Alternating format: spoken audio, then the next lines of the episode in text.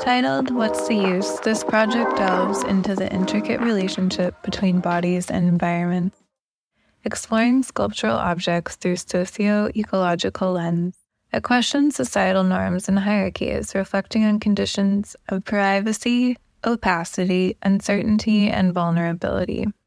I recycle clay to make new pieces. I use aluminum to sculpt new details and take crushed up broken ceramics to make new glazes. I've repurposed abandoned or broken institutional furniture to highlight their use while reflecting upon learning how to build embodied feelings of comfort despite obstacles and being placed in discomforting situations. This series aims to highlight materials with renewable histories, emphasizing equity within institutions and challenging the myth of individual autonomy. Encouraging mutual dependence, community, and reciprocity, I hope to address power structures within institutions and draw parallels with environmental destruction.